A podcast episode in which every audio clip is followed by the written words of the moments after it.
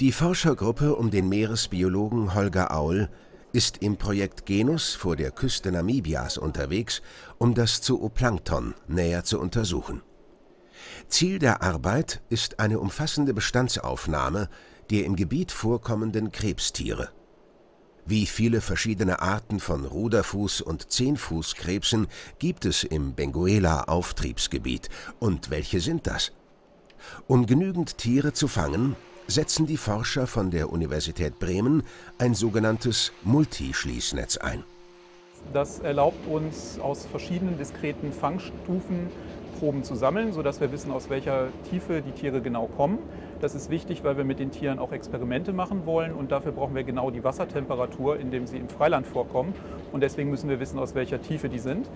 Hier auf der Reise ist es jetzt so, dass wir außerdem profitieren von den anderen Arbeitsgruppen, die andere Netze einsetzen, vor allen Dingen mit den Dekapoden, den Shrimps, den großen Krebsen. Äh, die sind so selten, dass man die mit unserem kleinen Netz normalerweise nicht fängt und äh, die bekommen wir dann von den anderen Arbeitsgruppen aus den größeren Netzen. Dieses große Exemplar eines Dekapoden zum Beispiel wurde in der Nacht mit einem Ringtrawl gefangen.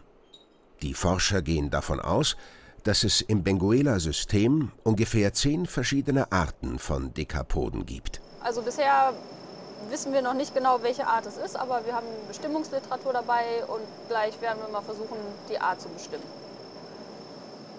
Um einen Dekapoden zu bestimmen, kann man sich verschiedene Merkmale anschauen.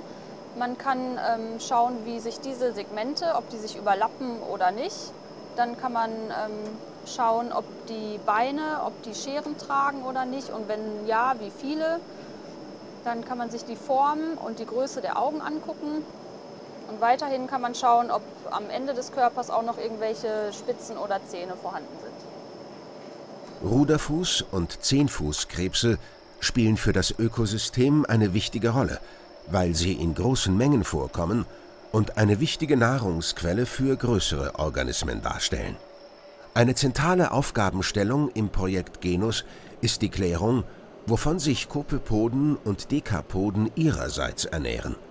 Um das herauszufinden, müssen die Forscher umfangreiche Untersuchungen, zum Teil zu Hause im Labor in Deutschland, durchführen.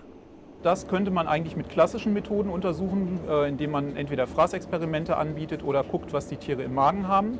Da gibt es aber das Problem, dass das immer nur eine Momentaufnahme ist und teilweise dadurch verfälscht werden kann, was die Tiere während des Fangs äh, im Ende des Netzes fressen, wo sie sehr dicht beieinander sind. Und deswegen untersuchen wir das mit äh, sogenannten trophischen Biomarkern.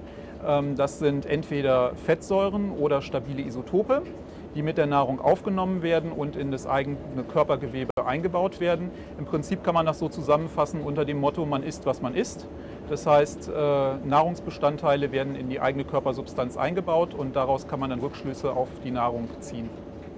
Nicht nur die Nahrungszusammensetzung gehört für die Forscher im Genus-Projekt zu den zentralen Fragen. Um Aussagen darüber machen zu können, wie viel die Tiere fressen, werden auch Untersuchungen zur Nahrungsmenge durchgeführt.